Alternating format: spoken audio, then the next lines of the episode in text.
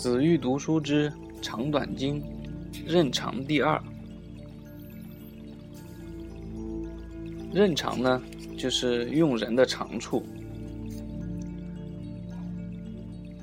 我们说，分析衡量人的才能是治理国家的关键。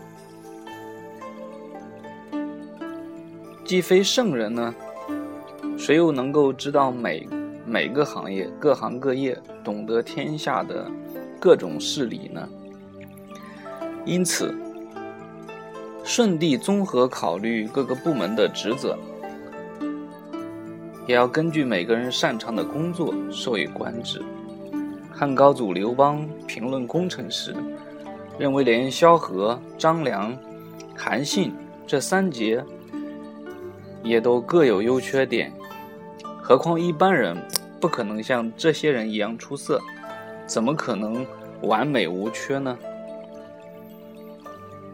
刚正有谋略的人，不能处理细微之事。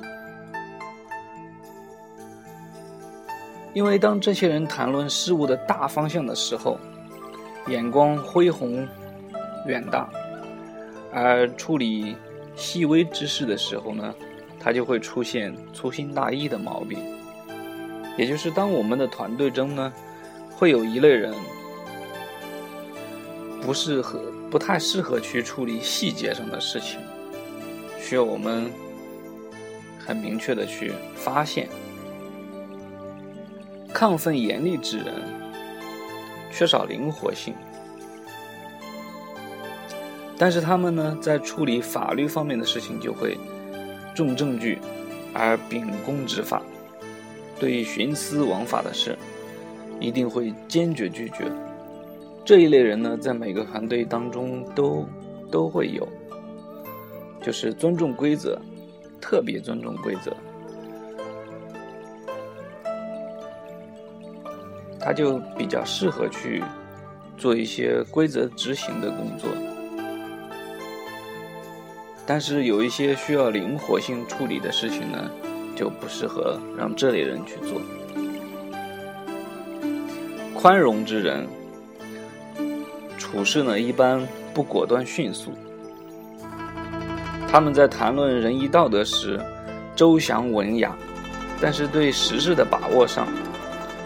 就显得很迟缓，做不到与时俱进。喜欢与众不同的人，开拓性强，擅长独立思考，喜欢标新立异。但是他们在运用权谋、施展一些技巧的时候，异常异常的出众。但如果让他们探究事物本身深刻的道理，则会违背常理，不符合实际。换一个角度，也可以这样说：实行王道教化的政策，是与与全局性、长远性的考虑。如果这种政策来处理小事，就显得过于迂腐。讲求计策权术的政策，适宜于危难中解决问题，但在太平时局下就不会有多大的效果。匡正实弊的政策，适宜于治理奢侈风气，但如果用它去解决现实的困难，就会越来越糟。苛刻的政策适宜于纠正奸邪。如果用它来治理边境，就会失去民心。威猛暴烈的政策适宜于讨伐内乱，拿它治理和平时期的百姓就显得残暴了。讲究细节的政策适宜治理富强之邦，用它治理贫困的国家。就可能会增加百姓的痛苦。这些呢，都是针对特定形式或需求的人才和举措。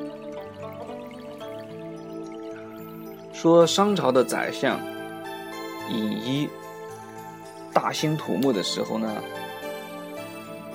让那种脊背强壮的人背土，瞎子推车，弯腰驼背的人负责涂抹，各尽其能，使每个人都能发挥自己的特长。春秋齐国的宰相管仲对齐桓公说：“待人接物，进退有序，我不如师朋，请任命他为大行。”呃，这个大行，我理解的意思呢，相当于外交吧。开辟荒地，聚集粟米，充分发挥地利，我不如宁气。请任命他为大司田，在平原上指挥千军万马，能使三军之士视死如归。我不如王子成父，请任命他为大司马，断案审判，不滥杀无辜，不误枉好人。我不如宾续吴，请任命他为大司礼，敢于冒犯君王的权威。忠心进谏，以死抗争，不避权贵。我不如东郭牙，请任命他为大谏。如果主上想富国强兵，有这五人就足够了。但主上若想在诸侯中称霸，那么我就是最好的人选。黄石公说：“黄石公呢是张良的。”师傅，也就是那个太公兵法传给张良的那个人。黄石公说，要善于使用智谋，使用有智谋、有勇气，甚至贪财、愚钝的各色人等。有智谋的人喜欢追求功名，在现在来讲，就是聪明的人呢。对于功名，对于名看得比较重。有勇气的人呢，喜欢伸展自己的抱负。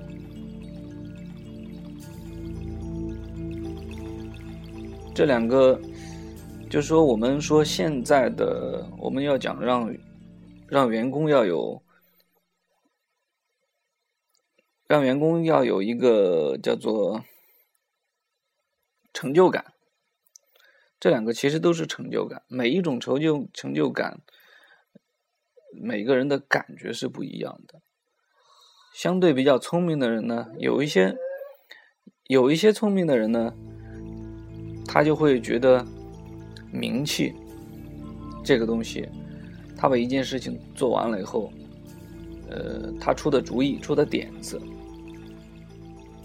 被执行了，他就觉得这这是有成就感的。有些人呢会需要做具体的事儿，执行了很多事情之后，他才会觉得有成就感。另外，贪财的人呢，要追求自己的财富利益，只有钱多才可以，才可以体现到自己的成就感。愚钝的人能够不惜性命。根据他们各自不同的品性使用他们，这是用兵最微妙的权谋。这里特别说一下愚钝的人，也就是说，现在来说就是说，呃，笨的人。根据这一篇讲的呢，笨的人呢。就是说不惜性命，适合于去冲锋陷阵，也就是说当炮灰使。啊，不管不管这个观点认不认同啊，但是事实上，愚钝的人呢，经常也只能被当枪使。至于我说，我不知道在哪看到的，很多人都这么说。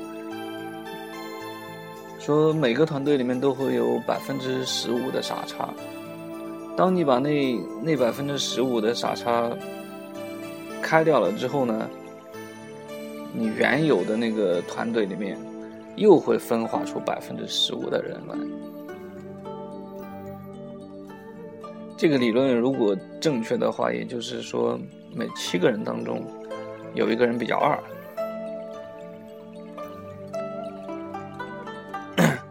这个理论到底正不正确啊？希望大家有机会去去看一下那个心理学，或者说一个团队相关的。我记得那个逻辑思维有专门一期，就是罗振宇的那个专门有一期讲了一个团队、一个团体到底要要怎么样去怎么样去合理配备所有的人。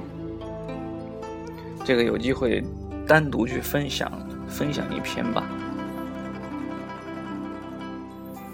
好，接下来看《淮南子》称：“天下万物没有比附子这种草药的更具毒性的。然而，好的医生却会把它收藏起来，以备治病用使用。麋鹿上山时。”连善于奔驰的大象都追不上它，而它下山时，连牧童都能追上它。这正说明才能有长短之别。所以说，胡人善于骑士骑马，越人善于划船，个人有个人的特点。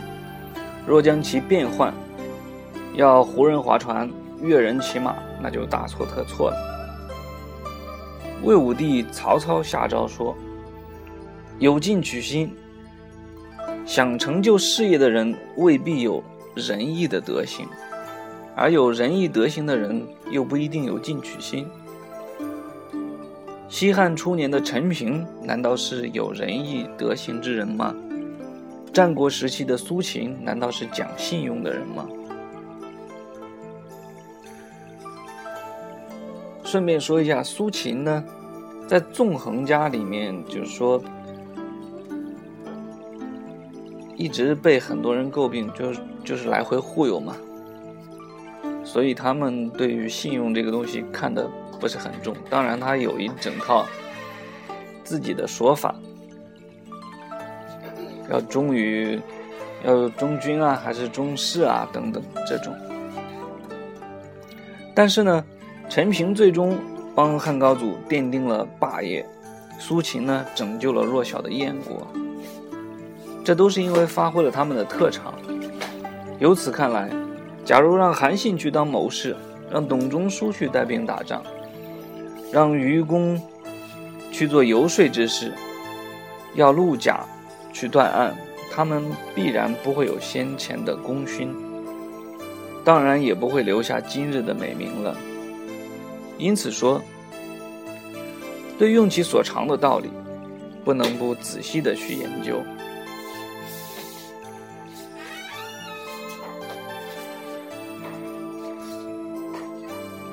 曹魏时的恒范说：“帝王用人呢，要审时度势，合理使用。争夺天下的时候，谋略之事就会受到重用；国家安定之后，那么忠义之事就尤为重要。